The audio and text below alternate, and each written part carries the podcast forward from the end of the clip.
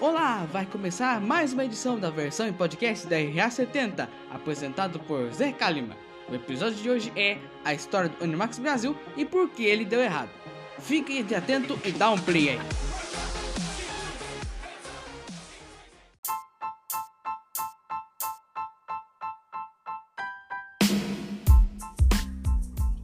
Fala galera, beleza? Quem tá falando com vocês aqui é o Zeca.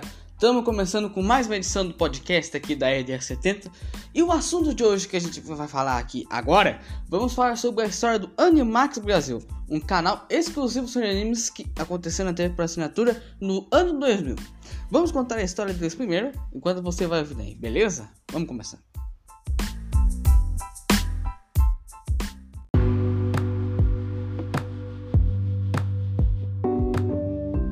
O Animax começou sua história no Brasil no ano de 2005, quando a Sony comprou a antiga Locomotion e transformou no Animax. A primeira intenção do Animax era ser um canal exclusivamente só de anime, coisa inédita no Brasil. Os primeiros animes que o Animax trouxe do Brasil, não sei exatamente, mas os animes mais relevantes que ela trouxe foram Fullmetal Alchemist, foi a versão de 1999 de Hunter vs Hunter e vários outros animes, já que o canal é especificamente animes, e rodava 24 horas só nessa programação. Os vários animes que apareceram na Animax foram as sagas Fate Stay Night, foram também episódios também de Hellgirl, Helsing e vários outros animes relevantes que você deve conhecer. Mas porém, por que, que o Animax começou a dar errado?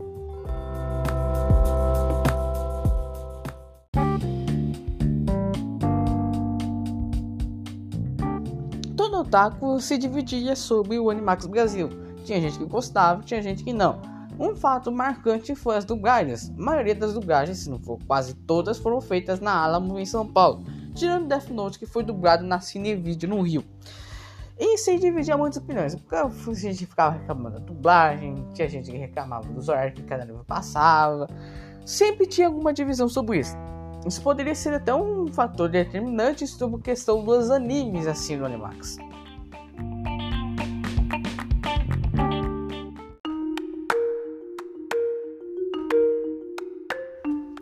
Bem, motivos aparentes é o seguinte: desde o início do Animax, ela teve muita dificuldade em entrar nas operadoras de TV por assinatura, mas como assim?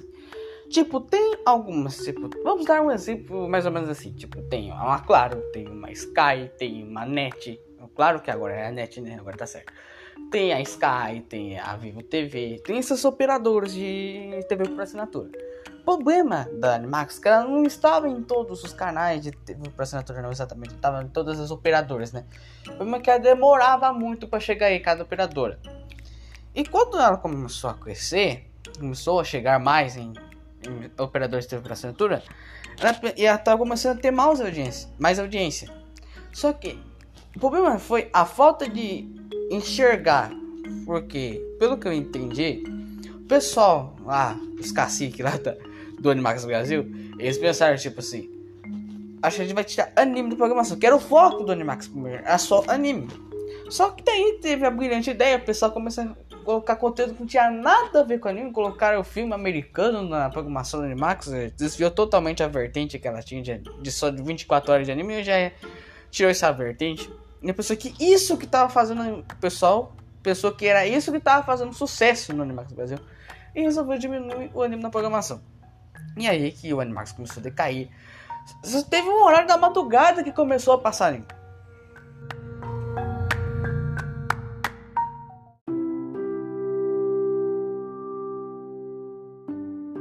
É, velho. Mas também o que, que aconteceu depois que o Animax acabou? É, o que aconteceu? Nenhuma emissora de TV tinha interesse em passar anime. Só os animes já tinham hype, tipo um Cavaleiro do Zodíaco, um Dragon Ball, um Pokémon da vida. Já animes inéditos, tipo lançamentos aí, ninguém teve interesse para bancar.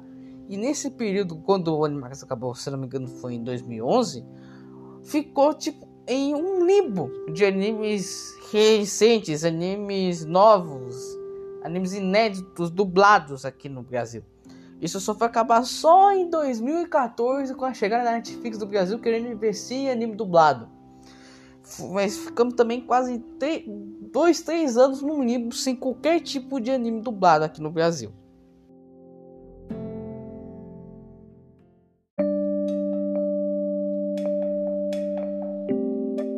Então, vamos recapitular direito a história, vou explicar para você.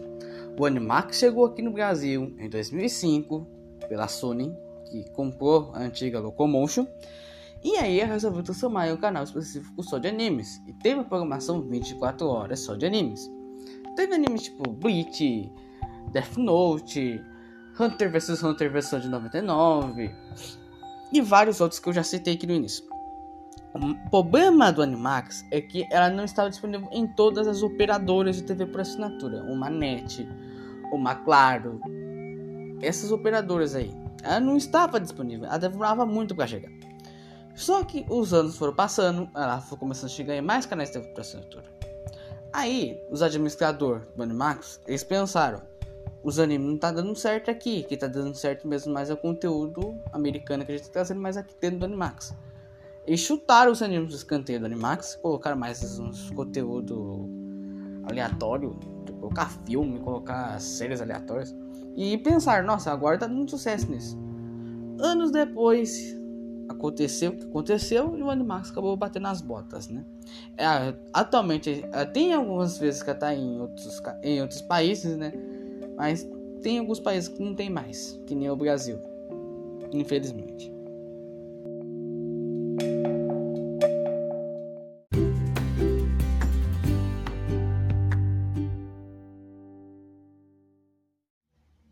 Bem, isso foi bem curtinho, né?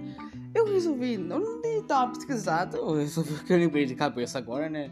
Tipo, mas eu sei especificamente o que aconteceu. Talvez eu regrave esse episódio também, pra eu dar uma pesquisada melhor, pra eu falar melhor sobre isso. Espero que você tenha gostado desse podcast aí, qualquer plataforma que você tenha ouvido aí. Um grande abraço para você que viu aí e até a próxima.